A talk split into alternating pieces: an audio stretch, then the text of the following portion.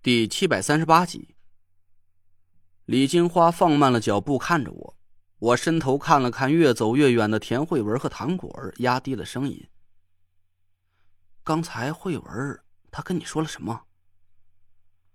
李金花的脸色明显犹豫了一下，她赶紧回头看了看田慧文的背影，朝我一个劲儿的摇头，满头的金饰叮铃当啷的响了起来：“魔的！”我当然是不可能相信，赶紧努力做出一副和蔼的嘴脸。李姐姐，她是我媳妇，有什么事也不可能瞒着我，是吧？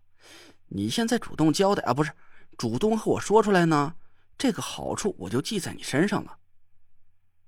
李静华没接我的话，她低着头慢慢赶路，却什么也没和我说。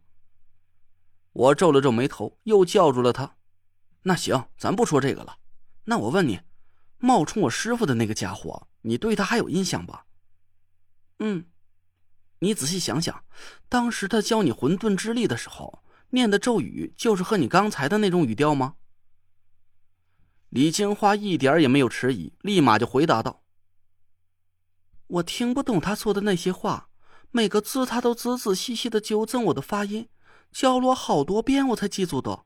学会了这个多年了，我还是头一遭用。”我赶紧问他：“那他平时跟你说话也是用的那种奇怪的音调吗？”平时他说的就是中州话喽，我听得懂。就是他念的所有咒语都是那种奇奇怪怪的口音，十个字最多就能听懂一两个。我点了点头。刚才在火山口里，李金花曾经两次用那种怪异的口音念出了两段咒语，虽然我勉强能听懂咒语的内容。但那种方言，我却好像从来就没接触过。语速较快，每个字都很短促，就像是尾音被吞掉了似的。听起来和苏梅所说的江南乡音有一点点相似，但没那么难懂。二十五年前，你给上水村下蛊的时候，我娘，她是怎么活下来的？你知道吗？嘿呦，我啷个会晓得哦？当时我。应该是我妹子，他一门心思就想让所有人都死掉，赢到陈瞎子，所以下蛊的时候用的是最厉害的霸王蛊。莫说是那些村民喽，就连我们自己解蛊都最少要一个月的时间。我的脸皮狠狠的抽抽了一下。李金花小心翼翼的看了看我的脸色，叹了口气说：“哎，雷子兄弟，对不住，你。”莫要怨恨我妹子了，她这些年受的苦好惨，你要是心头里还不爽，我，我来给他们偿命，只求你让我妹子好好的活到。我冷笑了一声，这话说的倒是轻巧，整整一个村子，上百条鲜活的生命，就因为李银花的一念之私而惨遭灭顶之灾，这其中。还包括了我的父母。虽然我和自己的父母相亲从来没见过面，但此时亲耳听到他们凄惨的死状，我还是忍不住心如刀割，怒火满腔。这种血海深仇，岂是他遭受了十年天谴折磨，再加上李金花的几句求情就能化解得了的？我的牙齿咬得咯咯作响，一股暴怒的血液冲上了头顶。小雷赘，那若兰的声音从我背后传来：“他姐儿俩的仇啊，先不着急报。你觉不觉得这事儿还有几个很蹊跷的地方？”我慢慢的平静了一下情绪，明白了那若兰的意思。嗯，第一就是我师傅出现在上水村的时候，冒充我师傅的那个混蛋，一定是已经抢先一步来到了村子了。他到底是用什么方法让我娘多活了几个时辰？不光是赢了他姐俩，还给我师傅留下了救走我的时间和理由。嗯，陈前辈的卜卦本事天下无双，可那个老王八蛋竟然能算到他的行踪，还能想办法让陈前辈非要把你救走不可。要是这个人还活着的话，他到底是谁？冒充陈前辈的目的是什么？这就是第二个疑点了。我点了点头，低头看了看脖子上的凤佩。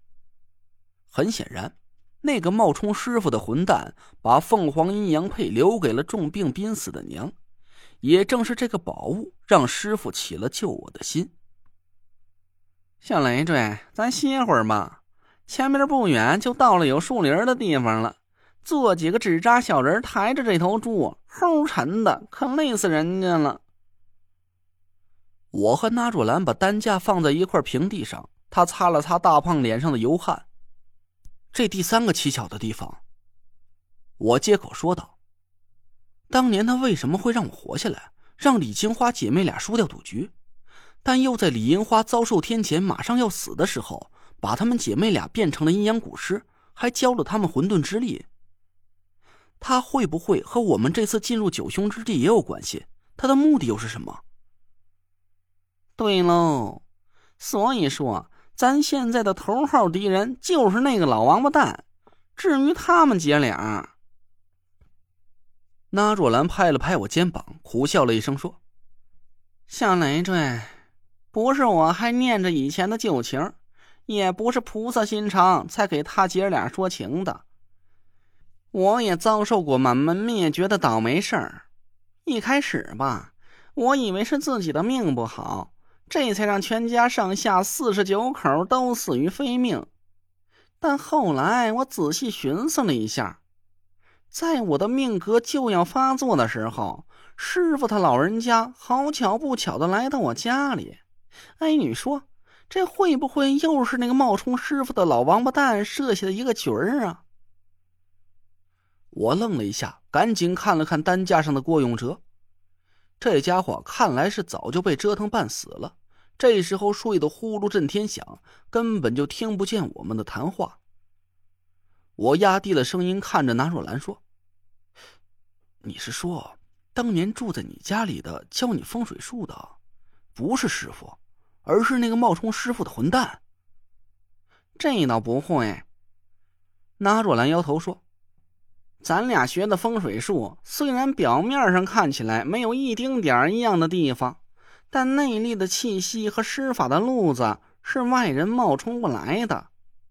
我是担心，在我出生之前，那个老王八蛋就已经在我家里动了什么手脚了。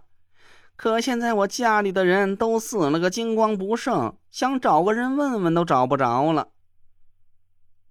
我皱了皱眉头。问李金花见到的那个人有什么体貌特征？李金花一点也没迟疑，说：“五十多岁的年纪，不高不矮，不胖不瘦，留着一把山羊胡儿，穿的破破烂烂的，说的是一口中州话。哦，还有。”李金花扒着自己的左眼皮翻了个白眼儿，他的这只眼珠是瞎的，像扇翻到气儿，一片模模糊糊，像条死鱼一样的。我和纳若兰对看了一眼，毫无疑问，李金花描述的这个人的长相，就是我师傅。